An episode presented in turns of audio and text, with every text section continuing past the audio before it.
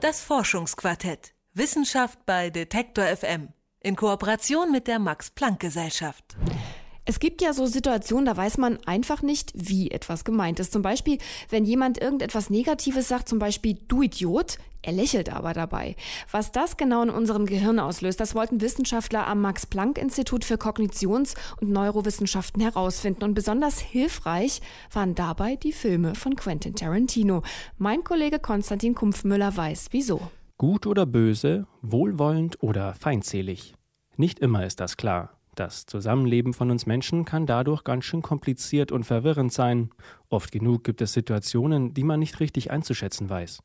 Was während dieser unklaren Momente im Gehirn passiert, wurde am Max-Planck-Institut für Kognitions- und Neurowissenschaften untersucht. Mit Hilfe von Probanden, denen ein Quentin Tarantino-Streifen gezeigt wurde. Reservoir Dogs.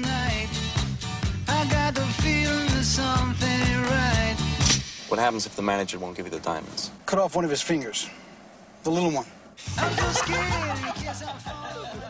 In einer Szene hält der Gangster Mr. Blond einen Polizisten in einem Lagerhaus gefangen und foltert ihn. Mr. Blond ist gut aussehend und charmant, doch rein sachlich ist die Lage klar. Eine Situation, in der ein Gangster einen Polizisten gefangen hält und quält, kann nicht positiv bewertet werden. Gleichzeitig hat man aber diese, diese anderen Informationen im Kopf. Wir haben ja den, den Gangster schon so ein bisschen kennengelernt. Wir finden den eigentlich sympathisch ähm, und können uns gar nicht so richtig vorstellen, dass ähm, der jetzt irgendwie was Böses machen soll. Vor allem nicht, wenn da jetzt ein Bubblegum-Pop-Song im Hintergrund läuft.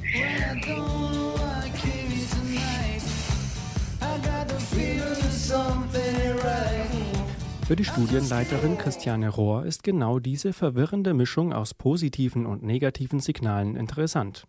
Die Probanden, die zum Filmschauen ins Max-Planck-Institut nach Leipzig eingeladen wurden, lagen währenddessen im Magnetresonanztomographen. Während der Film lief, wurde ihre Gehirnaktivität gemessen.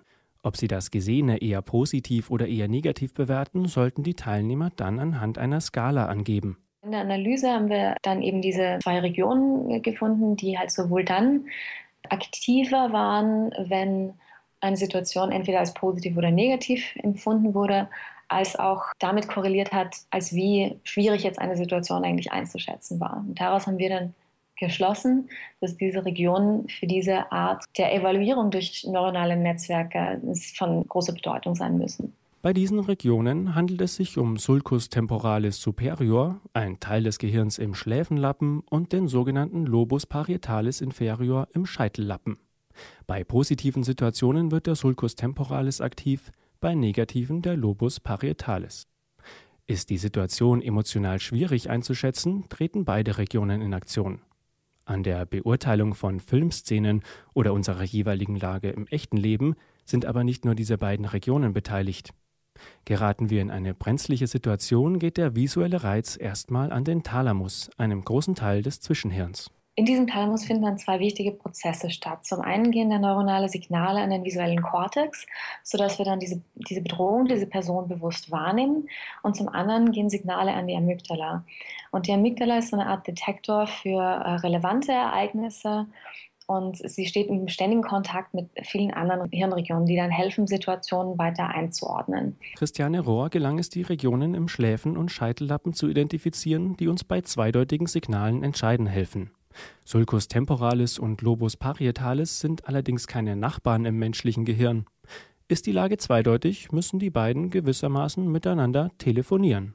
Und diese zwei Regionen erzeugen dann diese Empfindung, ist eine Situation überwiegend positiv oder überwiegend negativ im Zusammenspiel mit anderen Hirnregionen, wie eben zum Beispiel der Amygdala. Diese Mechanismen funktionieren aber nicht bei allen Menschen zuverlässig. Es kann zu Störungen der Unterscheidungsfähigkeit kommen zum Beispiel neigen Menschen mit Depressionen dazu, unklare Situationen eher negativ zu beurteilen. Auch Menschen mit Autismus haben Probleme zwischen wohlwollend und feindselig zu unterscheiden. Die Forschung, was bei Menschen mit Krankheiten wie diesen im Gehirn passiert, befindet sich aber noch in den Kinderschuhen, erklärt Christiane Rohr. Was wir ähm, gerne als nächstes versuchen wollen, ist diese Szenen, die wir in der heutigen Studie die, den gesunden Probanden gezeigt haben, Probanden zu zeigen, die eben Probleme haben, werden diese Situationen einzuordnen und zu schauen, inwieweit sich da ähm, Hirnmuster von unseren gesunden Probanden unterscheiden. Das Leben ist kein Tarantino-Film. Ein nächster Schritt ist dann also, das Szenario in den Alltag zu überführen, um herauszufinden, warum manche Menschen mit zweideutigen Situationen besser klarkommen als andere. Mit Hilfe von Tarantino-Filmen haben Wissenschaftler untersucht, wie das Gehirn zwischen Gut und Böse unterscheidet. Ein Beitrag war das von Konstantin Kumpfmüller. Das Forschungsquartett. Wissenschaft bei Detektor FM. In Kooperation mit der Max-Planck-Gesellschaft.